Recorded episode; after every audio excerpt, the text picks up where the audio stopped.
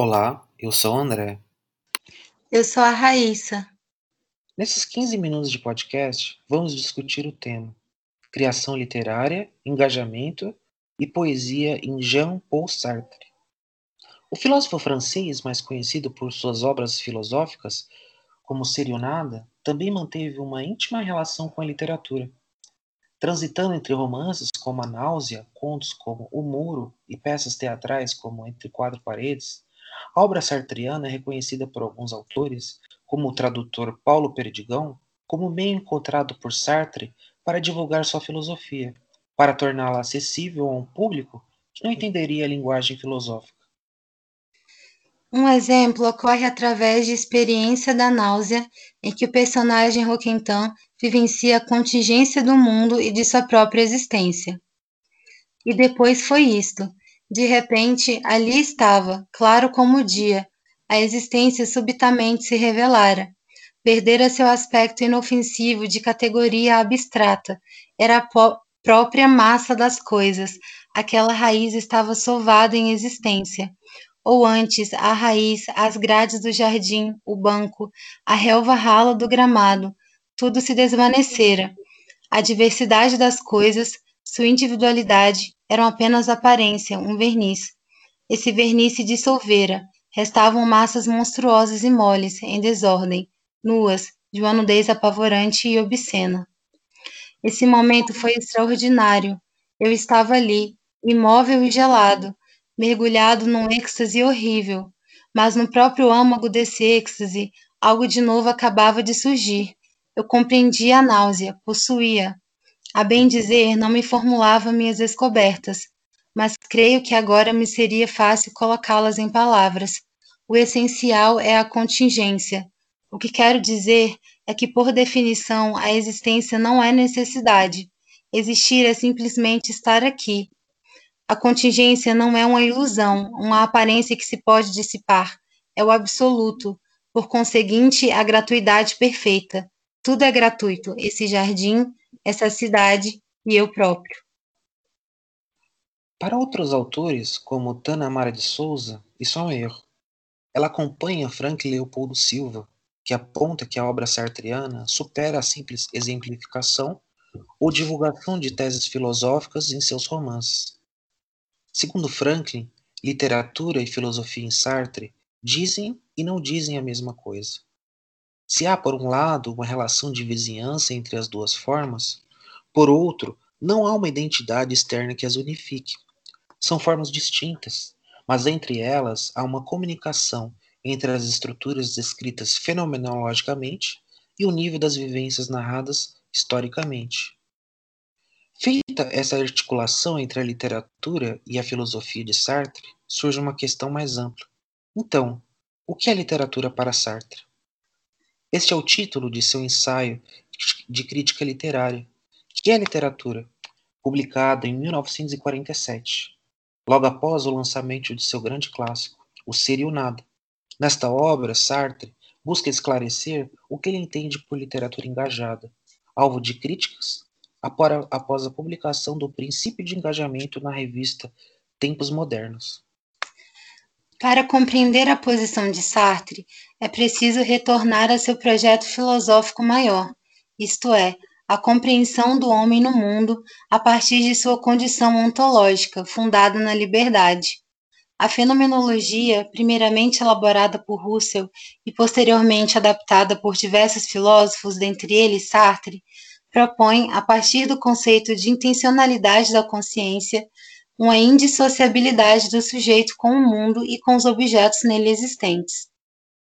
Dessa forma, a ontologia realiza sua investigação ontológica neste mundo concreto, onde a vivência do sujeito se desenrola, abarcando as situações vividas, a relação com os outros e com as coisas. A partir do conceito de intencionalidade, em que a consciência é entendida não como um conteúdo que contém a representação da realidade, mas como um conceito relacional que abriga em si um sentido de mundo no sujeito, sentido este que, assim como as experiências, só pode ser único e singular. A fenomenologia, então, caracteriza-se como a filosofia do sentido. Em que a literatura, Sartre defende como tarefa do escritor desvendar o mundo e propô-lo como uma tarefa à generosidade do leitor. Para ele, escrever em geral, independente do tipo literário, é uma forma de desvendamento. O ato em si é uma forma de desvendar-se a si mesmo, à situação e aos outros. Cada palavra que digo engaja-me um pouco mais no mundo e, ao mesmo tempo, passo a emergir dele cada vez mais, já que ultrapasso na direção do porvir. Escrever é uma forma de essencializar-se, em que o sujeito contingente busca a essencialização através da obra criativa, pois passa a ser coautor do mundo, ao imprimir na materialidade pré-existente e determinada suas significações e forma de organização. A produção criativa é subjetiva e inalienável, carrega em si algo de seu criador. A criação é atravessada, refletida pelo ser que a criou, a qual sem ele não poderia existir. Assim, o sujeito inessencial busca deixar pelo mundo e nos outros marcas, pistas, ações concretas que contem sua existência, que a ele remetam de forma única e singular, e que ao mesmo tempo possam lhe construir e lhe compor, serem dissociáveis de quem ele é. Em As Palavras, Sartre diria: Começava a descobrir-me, eu não era quase nada, nasci da escritura. Antes dela havia tão somente um jogo de espelhos. Escrevendo, eu existia. A literatura é a arte do devir. Só existe em ação e depende do engajamento subjetivo de quem lê, da relação desse leitor com a obra sobre a qual se debruça. A literatura não existe como um quadro existe. Ela precisa da recepção ativa de um outro para existir para o mundo de forma concreta. É uma composição em que as liberdades de autor e leitor se completam, pois necessita também da liberdade do outro para atribuir à obra um significado próprio e singular.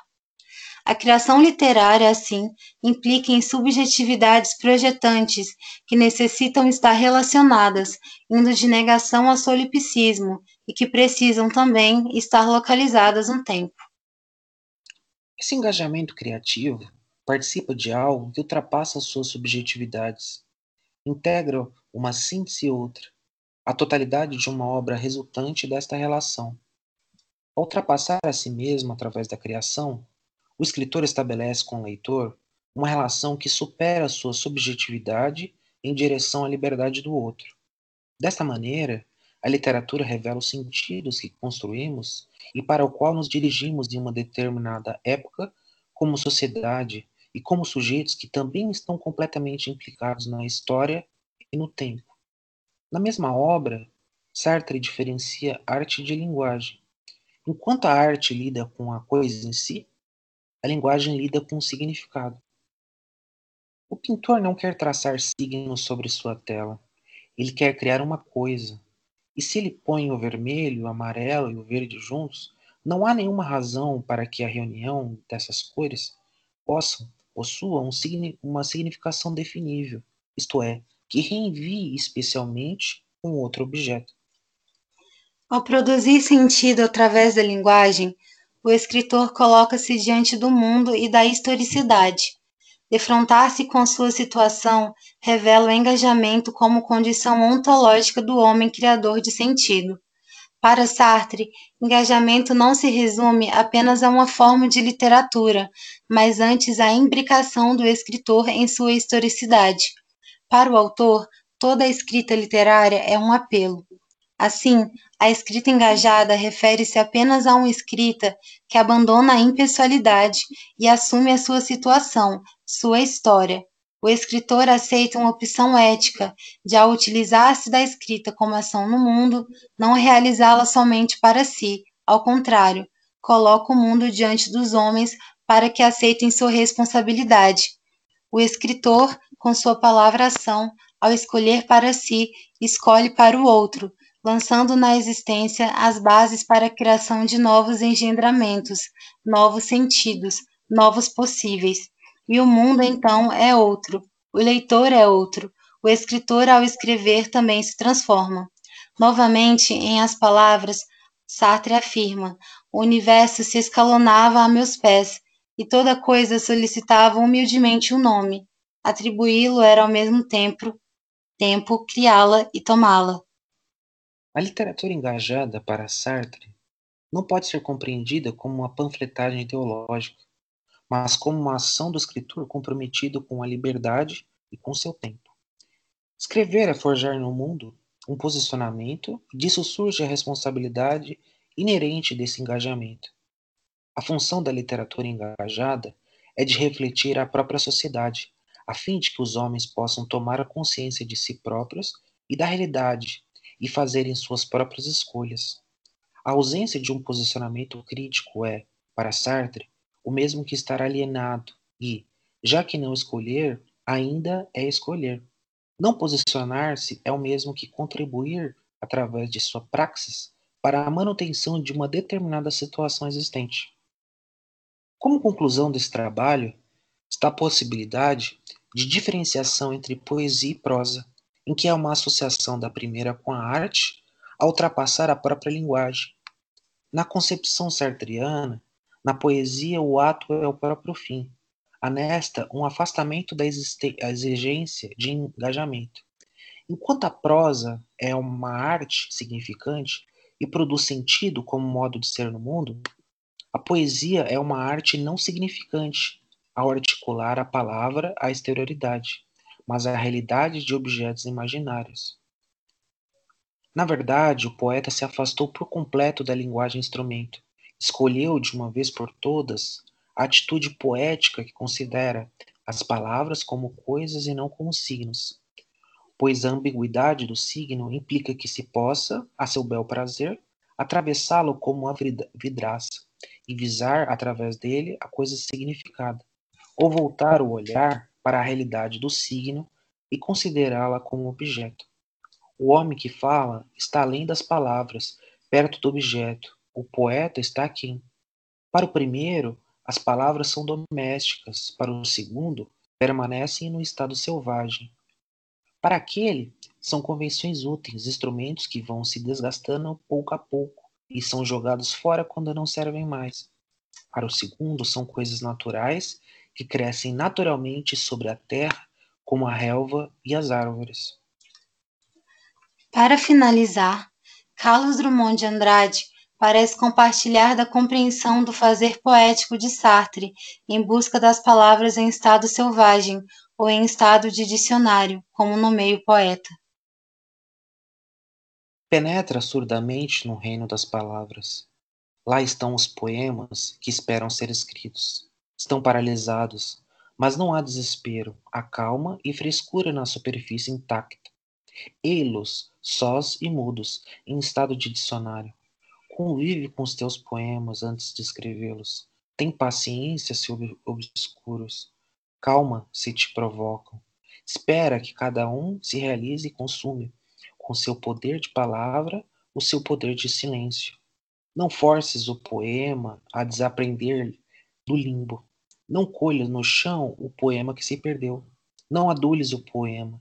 Aceite-o, como ele aceitará sua forma definitiva e concentrada no espaço. Obrigado. Obrigada.